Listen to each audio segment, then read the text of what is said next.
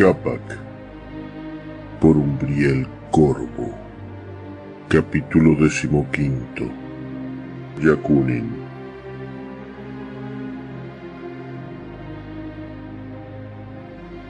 Lentamente, Demetrius Capac abrió la compuerta superior del tanque y se asomó. Le llegó el olor característico de los Forcipe, los artrópodos carroñeros que seguramente estaban rondando el Kirov. El cielo permanecía cubierto de nubes oscuras, por lo que no había peligro de cazadores Cintilian, ni de sus incómodas andanadas caloríficas de luz solar concentrada perfectamente capaces de cortarlo en pequeños pedazos en pocos segundos. Envuelto en su poncho térmico, se ajustó el casco y salió de la torreta. Hacía muchísimo frío. Llevando su fusil de asalto A-545 asarrojado, descendió de un brinco, permaneciendo alerta a posibles movimientos a su alrededor.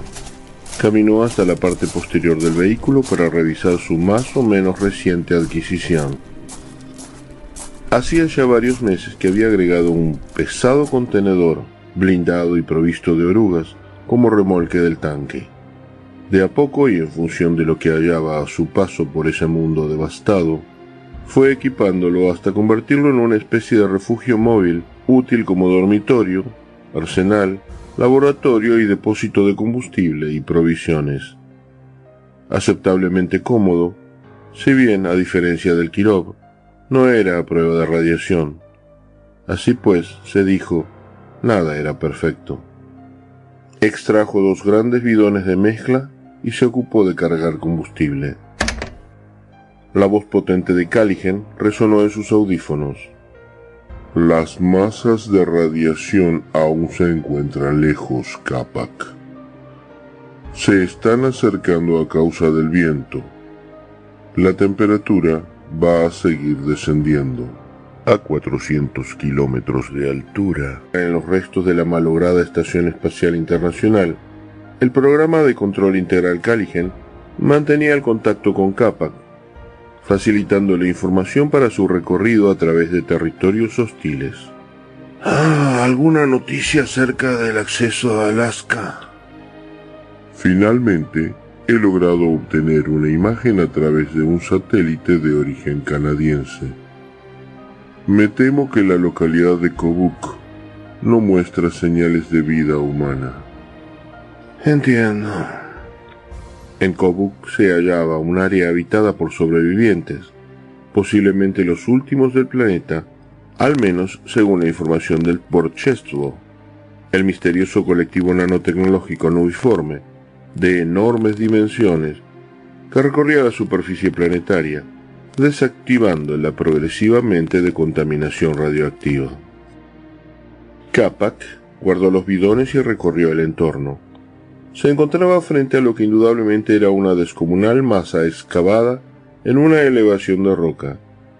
Poderosas estructuras de metal con equipos de iluminación rodeaban todo el lugar. Había algunos portones cerrados en los laterales. Marcas y carteles indicadores en idioma ruso rodeaban las fauces oscuras de un túnel de gran tamaño donde se adentraba la carretera. Moskovskie New York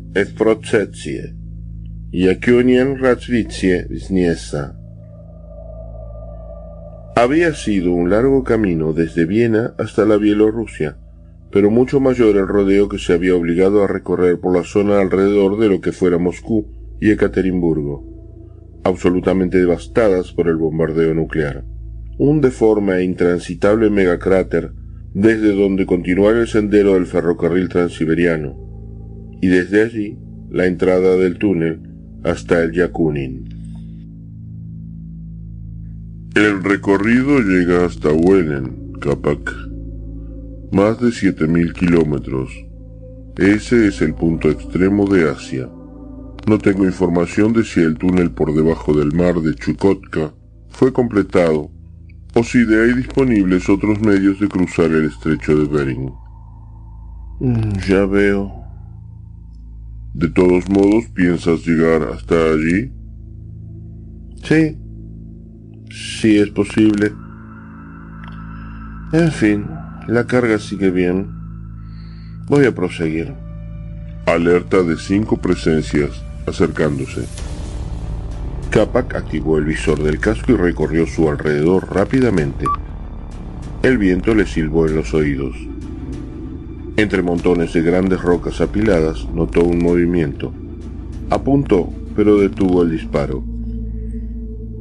Era un insectauro, un fórcipe, que se debatía débilmente con las patas estiradas hacia el cielo. Sobre su abdomen, arrancándole las entrañas y mordisqueándolas furiosamente, se encontraba una criatura que Capac no supo reconocer. Cuando el ser se irguió, por un momento creyó que se trataba de un ser humano. Ajustó el visor. No lo era, en absoluto. De proporciones ligeramente homínidas tal vez. Sin pelo, de cabeza alargada y hocico protuberante. Como un lobo con una mandíbula de largos, muy largos dientes prominentes ciertamente aterrador. Su piel se veía pálida, enfermiza. Sus largas garras sostenían chorreantes trozos arrancados del artrópodo. De pronto, sus pequeños ojos de mirada inteligente se centraron en Capac. Se movió increíblemente rápido, avanzando hacia él, pero Capac ya lo tenía en la mira. Un disparo lo dejó tumbado en el suelo. Un poco de vapor surgió de la herida que le partió la columna. Escuchó un ruido a su izquierda. Giró y disparó. Esta vez falló por poco. El ser se alejó a gran velocidad y comenzó a correr, haciendo zigzags. Capac comprendió que estaba intentando distraerlo. Qué inteligente era. Se dio la vuelta y allí había dos de esos seres agazapados a menos de dos metros de él. Gruñendo, hizo una descarga, alcanzando a uno. El otro corrió por debajo del tanque para ocultarse. Capac se acuclilló y disparó otra vez. El rebote del proyectil en las orubas del Kirov dio justo en su cráneo, reventándolo sonoramente. ¿Dijiste que eran cinco, Caligen? Afirmativo. Diez grados a tu derecha. Era bueno tener un ojo en el cielo cuidándote, se dijo Capac.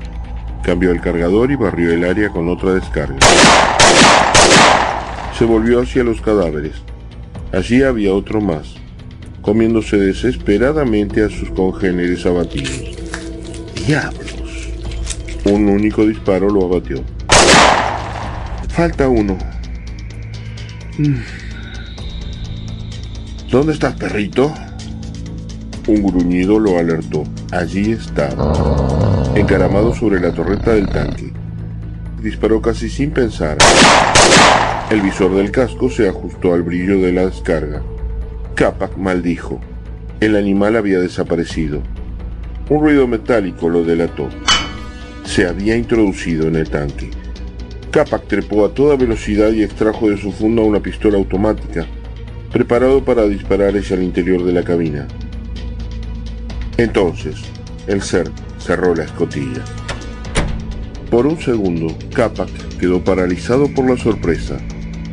Luego se lanzó hacia la compuerta y usó todas sus fuerzas para abrirla. La bestia estaba sosteniéndola desde dentro, y evidentemente era mucho más fuerte que él. ¡Suéltala, maldito! Capac. Capac estaba usando todas sus fuerzas. Capac. ¿Qué? Hubo una rotación en la dirección del viento. Las masas de radiación están descendiendo directamente sobre la posición en que te encuentras. ¿Qué? Es imprescindible que busques protección. Capac insultó en su finlandés natal. Saltó hasta el suelo y se lanzó hacia el tráiler. Se introdujo a toda velocidad y revolvió unas cajas metálicas hasta encontrar un traje NBQ se lo puso bajo el brazo, sintiendo que el radiómetro comenzaba a indicar peligro. Tomó aire, meneando la cabeza. Ya casi no le quedaba tiempo. Se cargó con un pequeño subfusil PPK-20 de otra caja y algo de munición. Vio que algunas formas pálidas corrían en dirección al Yakunin y, a toda velocidad, se lanzó corriendo hacia el túnel. Esta historia continuará.